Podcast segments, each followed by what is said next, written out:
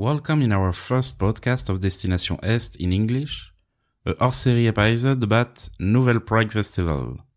As part of the European Music Market Accelerator Jump, created by the MAMA Festival and funded by the Creative Europe program of the European Union, I was at the Showcase and Conference Festival Nouvelle Prague in Czech Republic the 22nd and 23rd of November 2021. I had the opportunity to interview Anna Mashatova, the conference directress of Nouvelle Prague, and Amelie Siba, a young singer from Prague. Let's discover their world. Welcome on Destination Est, the podcast of Haide to highlight trends as well as cultural and societal issues in the regions of Eastern and Central Europe. My name is Thibaut Boudot. I am the founder of Haide Creative and I invite you to travel with us from Greece to Russia via the Balkans and Central Europe. Far from the cliches and stereotypes that many make of it, we will break down this cultural iron curtain that still separates Eastern and Western Europe, as our countries and regions are teeming with positive initiatives. Before we start our journey, let's answer everyone's question What does Haide mean? It is a word borrowed from Ottoman Turkey, widely used in our countries, that means let's go. So buckle up and get on board with us towards Eastern and Central Europe.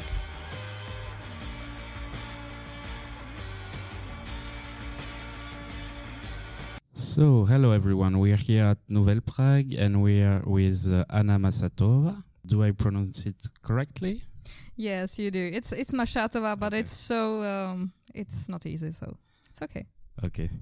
Uh, so she's the director of uh, Nouvelle Prague, and she will introduce us to the festival, and we will ask her some question about uh, everything.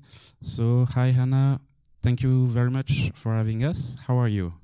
Good, all good. Uh, it's almost uh, end of the festival, so I feel a little bit more relaxed. So much better. How do you feel after everything that we've been through the last uh, couple of months? Uh, very very tired, to be honest. Um, I have to say that last few weeks I also sleep very badly, uh, and I have to laugh at the same time. But uh, but yeah, I feel really drained and and uh, very very tired after the almost two years with COVID and all the restrictions and changes. And uh, even though the culture scene wasn't in a very bad state, I still had uh, quite a lot of work, maybe even more than usually. So um, and everything was really last moment. Um, i'm not saying that it's also always problem of covid but also maybe my working habit uh, maybe procrastination or maybe uh, overworking but uh, but yeah. At the moment uh, i think i will sleep for a very long time after this so, can you tell us more about Nouvelle Prague and what do you do at Nouvelle Prague? Yes, uh, it's a ninth edition of uh, of this showcase festival, which means it's not only a festival with uh, with music, uh, but also a music conference. So during the conference, uh, Nouvelle Prague is two days uh, event. So usually and even historically, if I can. If I can actually say some that it's a history, but it's a ninth edition, so that's that's quite a long time. Uh, there are always three rooms at the festival, even though it used to be in a brewery Staropramen. Uh, so for those who like beer, there is a brewery in Prague. So there used to be Nouvelle Prague in there. Now we are at Dox uh, Plus, which is a cultural city on the other side uh, of the river. And uh, there are many workshops every year, panel discussions, um, some pro tips, also some gatherings of the associations and platform on the on the scene in the music sector.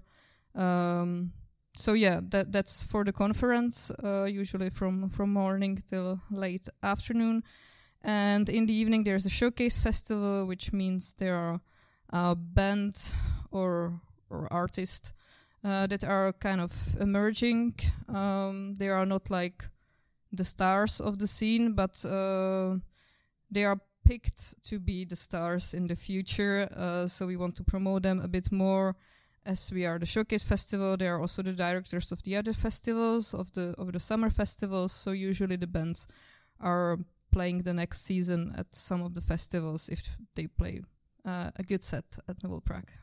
Okay. And what do you do at uh, Nouvelle Prague? Uh, I'm the conference directress, which means I uh, do the program of the conference. Also, this year I did some of the booking um, with my with my colleague Dave, but uh, I'm responsible for the conference, so I create all the workshops, all the panels, uh, all the ideas behind, and I'm trying to put it together into the schedule. Okay.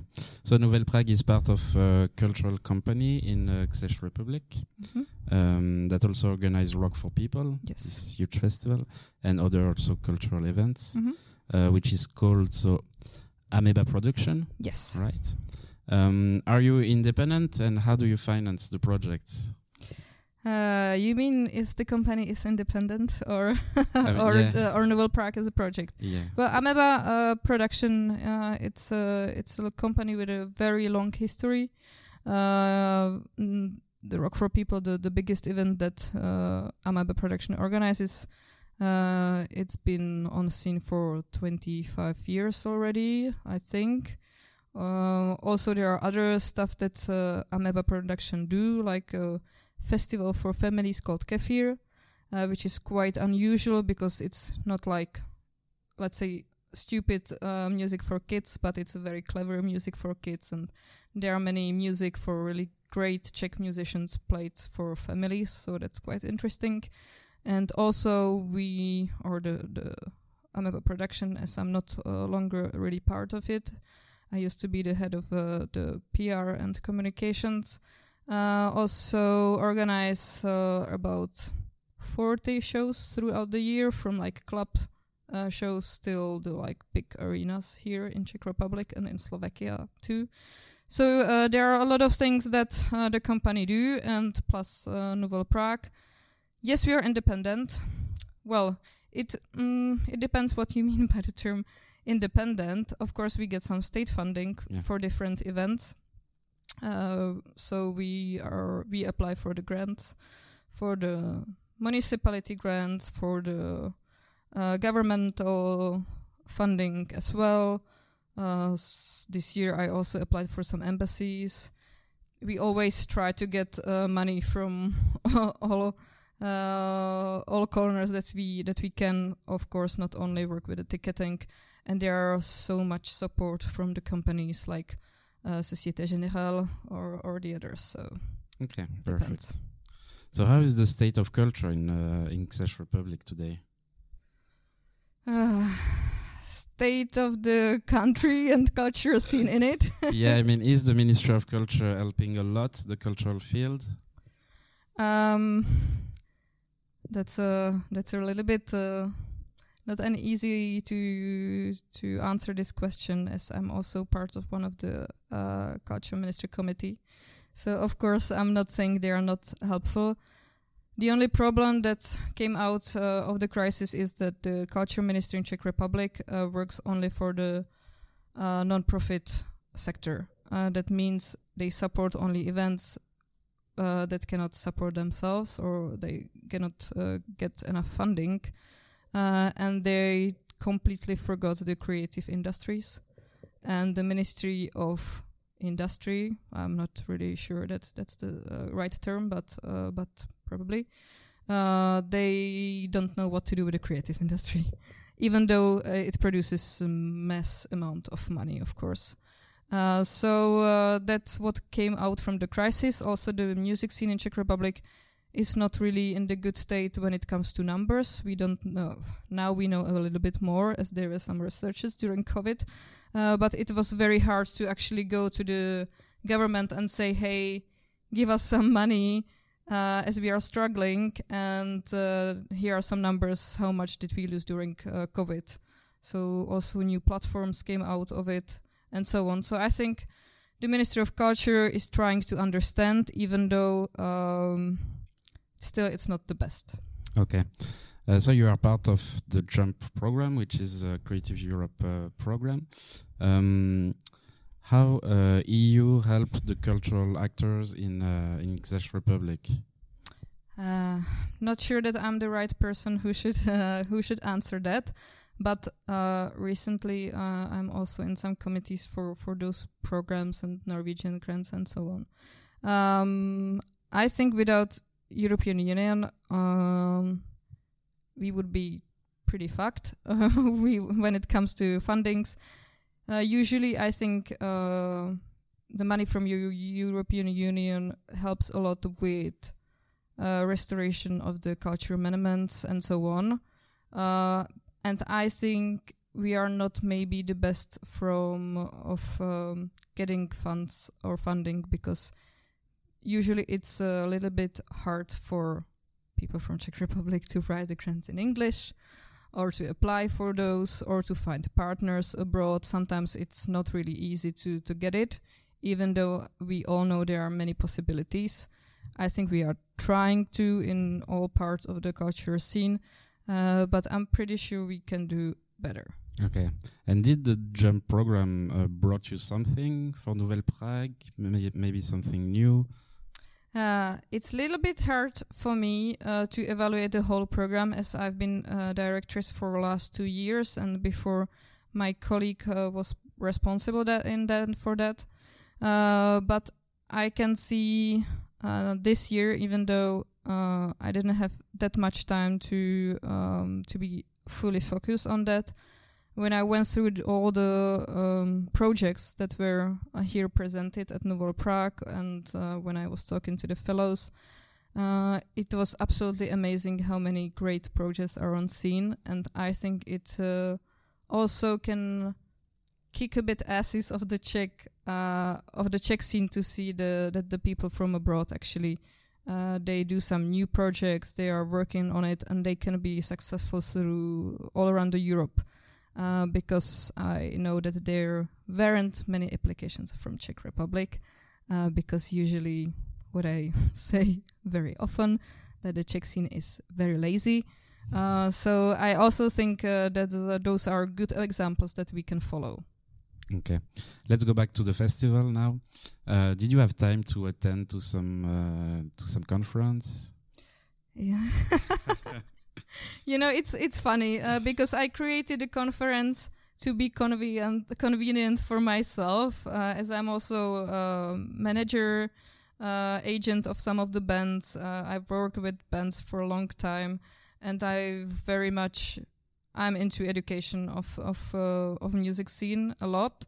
So I was trying to do the conference nice for me and my band to go through the topic that I know uh, there is a lack of um, of no knowledge. Uh, and then, of course, when you are a director, uh, you are jumping from uh, one topic to another during the conference. So you see two minutes there, three minutes in another room, and then overall you can't really see anything.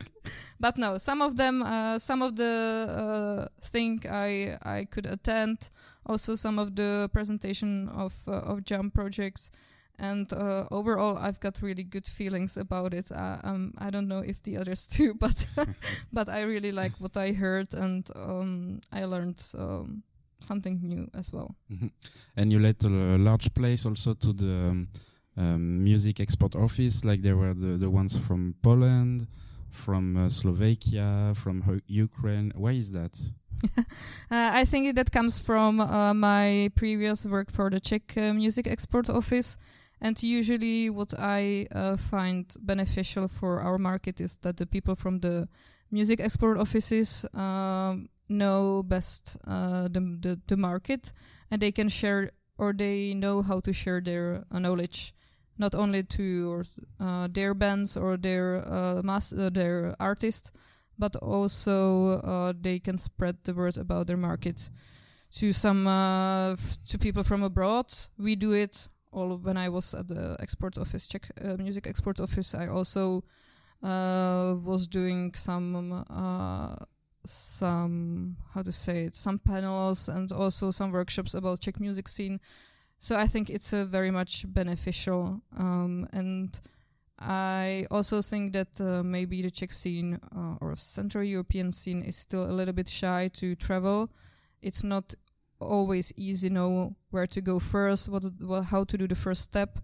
uh, to tour abroad. So um, I was actually very happy that uh, those cooperation started and that we could have these, let's say, touring guides, um, because from my perspective, uh, it was it was good, and we learned some new contacts also. So okay, perfect.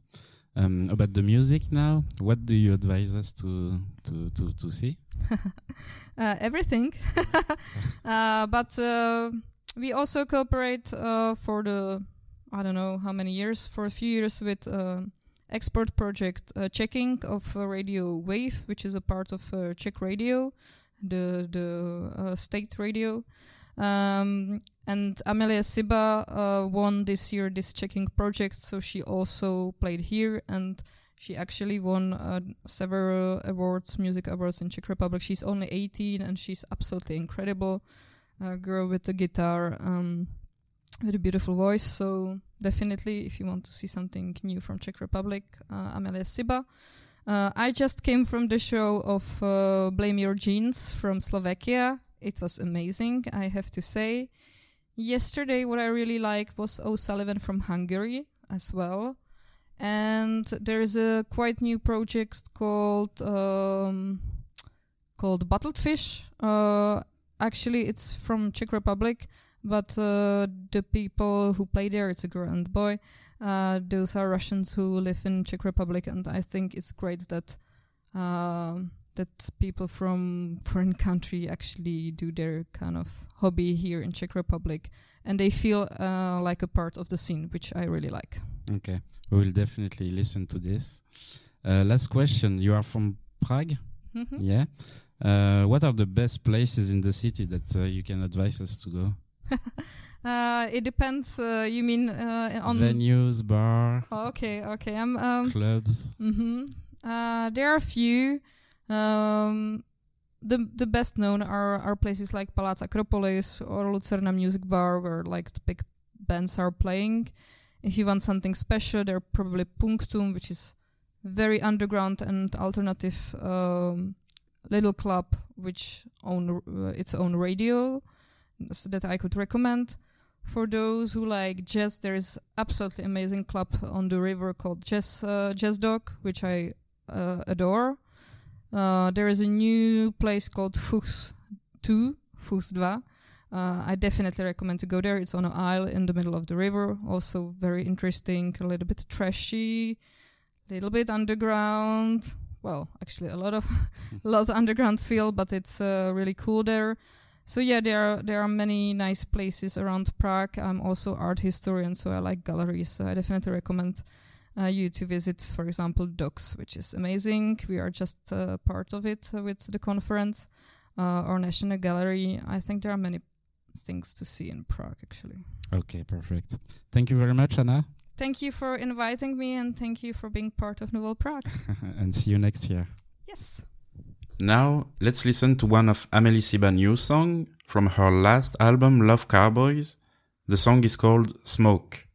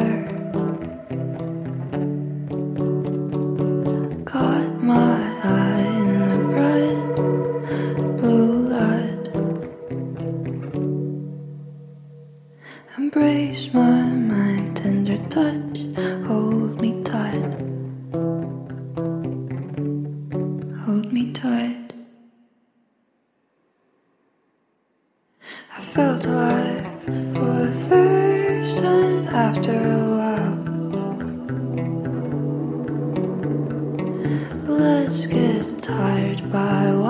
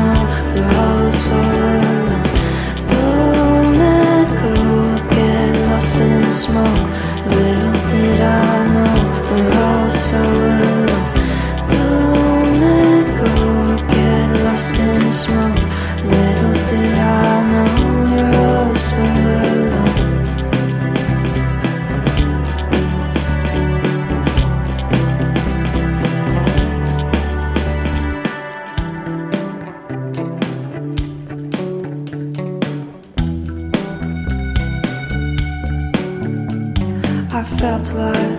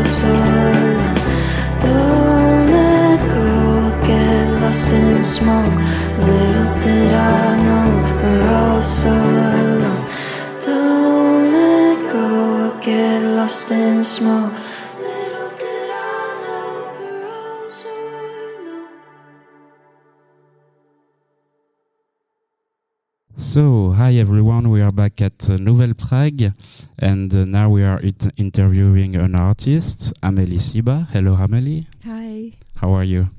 I'm really good actually. Thank you very much for for having us. Um, so, how do you feel after all we've been through the last uh, few months? A few months, like in general, like the Yeah. music industry and In stuff. no, in general. I don't know. I'm trying to look at it in, in a positive way because um, I don't know. I think we've been negative enough um, to keep on thinking like in a negative way. So I'm really, I think that even the lockdown and everything got like moved me forward somehow. But of course, it was hard. But it's it taught me something, and I made in the last few months. I I made an album which I released actually two days ago, one day before yesterday's concert. So, so it really worked out for me for the past half a year. But we'll see. I I don't want to be uh, pessimistic anymore. So I'm really trying to be happy about what everything like the life gives me. You know. So yeah. Okay. And yeah, how was the situation in Czech Republic, the lockdown? And for you, what did you do during the lockdown and so? Well, I think that the lockdown there were few uh, waves. I guess everywhere kind of, but um, but the last one in it was from from a year ago, which means that it started in uh, autumn, and then it was still going until like spring, summer-ish. So I started playing shows again in summer, and that was really refreshing for me again to be able to see live people, uh, actual people. So it was um, like through through the lockdown. I was lucky to have this the album project, so I was just working on it every day, just uh, going to this like a rehearsal room of my friends and just making the beginnings of the album, and then so I, I I was I was going through a lot. Uh, in general, like personally, so I wasn't really bored. so I guess I'm I'm happy for that. But um, yeah, so I but I know that many people had issues with um with the financial situation, even the people that normally really don't have the problem. So I I don't know.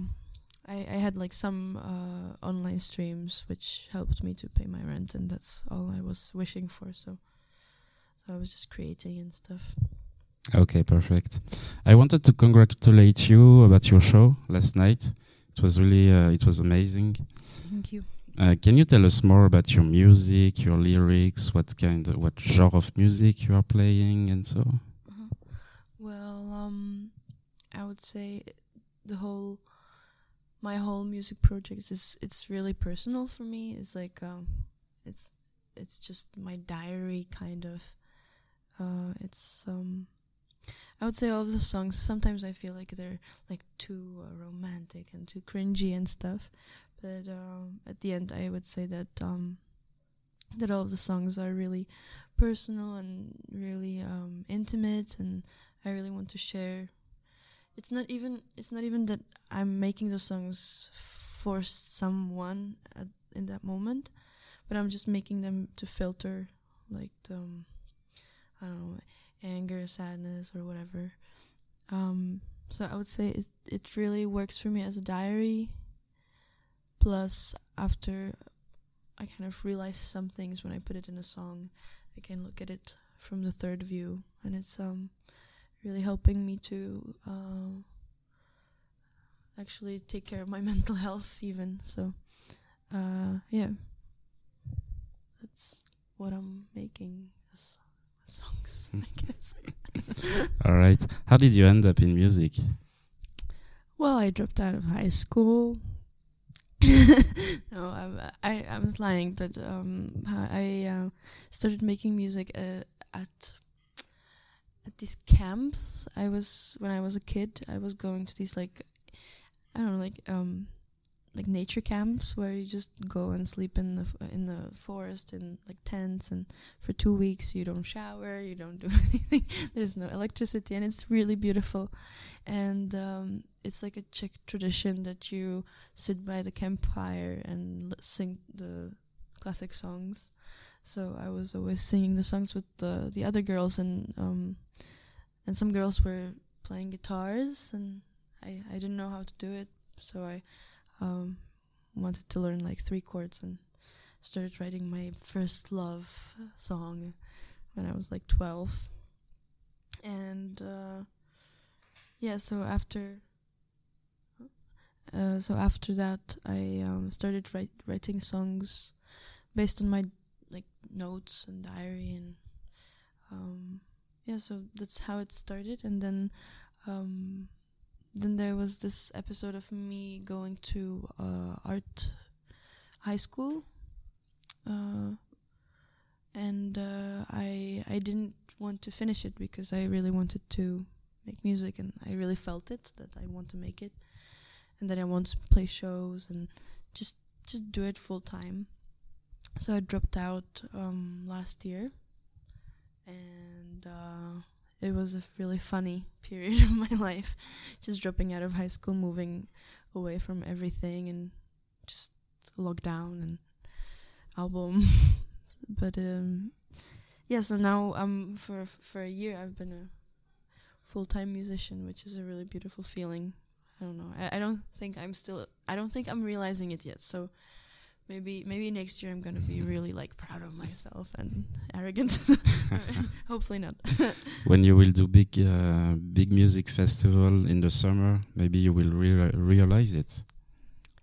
yeah, pro- probably I might um, realize it slow slowly, but I I don't mind. I, I, I think it's not about um, it's just a really beautiful feeling to be able to just make what you love and do what you love and do it as a profession. It's just I wouldn't uh, imagine myself at 18 like being a musician and I'm still kind of fighting with calling myself like oh I'm like a miss musician because I, I you know I'm, I still see myself as um that I, I just write my songs and um, play it sadly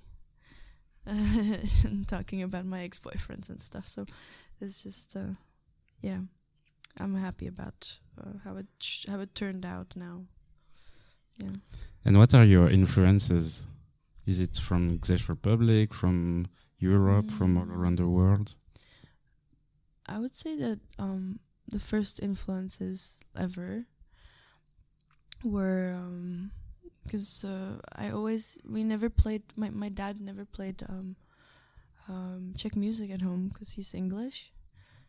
And um, so he was he, he's been always playing like these uh, Norah Jones, um, like these uh, Aimee Mann, and these like folk guitar, uh, Katie Melua, these folk guitar singer songwriters, and I think that was the first influence for me.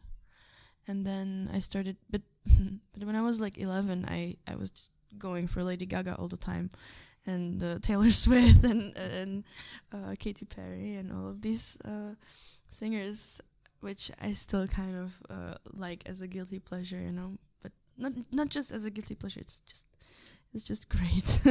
so, um, but now I'm listening to um, many things that are not even that similar to what I make. Uh, few, last la- for the past few days, I've been uh, listening to um, Joan Robertson.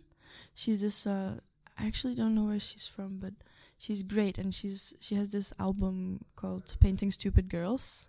Joan Robertson is she she made an uh, EP which is like extremely extremely lo-fi. It's like recorded on a phone or something. It's just crazy and really beautiful. And it's this guitar music and then Earth Eater, FKA Twigs, all of these like girls or Shannon uh, Sh- Sharon Van Etten. She, I, I I really love her. So so yeah, all of these like um, women Okay. singing. Mm. I had a question because um, I try to do often some um, showcase festival in Eas- Eastern and Central Europe, and a lot of artists are singing in their mother language. Um, you choose to, to to sing in English, but it's also your mother language, as you said. Your father is from England. Why choosing to sing in English? Hmm. Um, I don't know. I would say that nobody has ever showed me Czech music that much when I was a kid, and uh, also, I don't know. I think that I've yeah, I've been always listening to uh, music in mostly in English. Also because of my dad, I, I, would say nobody would nobody was really um, leading me to um, be like proud Czech because I don't really have any influence of that. Like my dad is English and my mom is like a mix of I don't know Slovak, uh, mm, Hungarian. I, don't know, like just a big mix. But she was born here, but she's not really um. Uh, we're not a really Czech, Czech Czech family, so um, so it's been always really close to me, uh, writing in English and Mhm. Okay. Um, I saw you a few weeks ago doing a live session with uh, Ment in uh, from Slovenia. I've heard that you went there by train.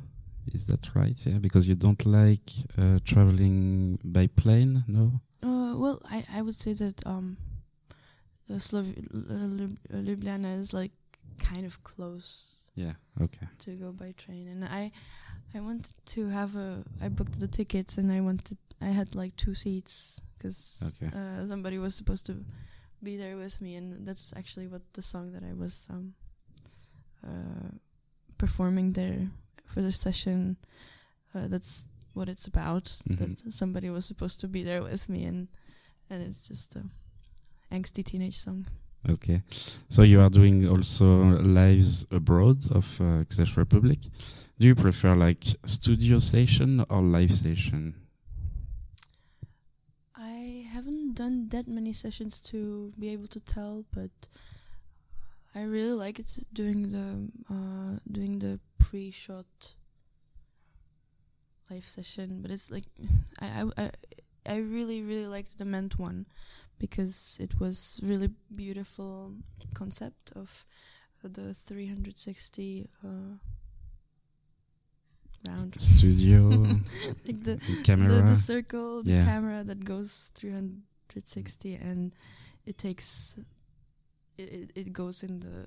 It's just really a nice idea, and it looked great with all of the lights and all of the gla- gl- glass plastic see-through things that um, it was. It, it's was it's really nice visually. So, uh, and the sound and everything was beautiful. I'm I'm I think that the live sessions are sometimes like live live streamed sessions are sometimes really stressful because I don't know. I've been doing it for the whole almost a year through the COVID times, and I don't know. I don't think that people really uh, have you know the right feeling from watching online, and if it's just a online concert. It's um, I'm really sick of it by now after like Mhm. all of these months of doing it. But um, but the, the when when it's a pre-shot uh, uh, session, it's uh, it's really nice to have some nice concept with it. So I can't I can't tell you what what I like more, but um, yeah, I guess this is fine.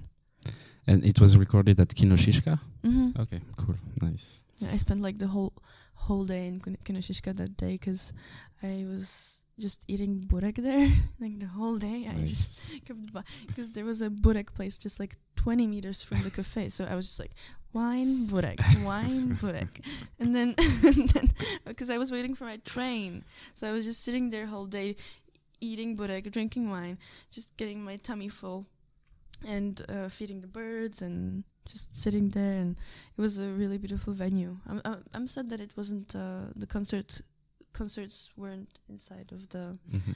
uh, Kino Šiška, but it was in uh, these like outdoor venues. Okay, But it was beautiful as well. yeah.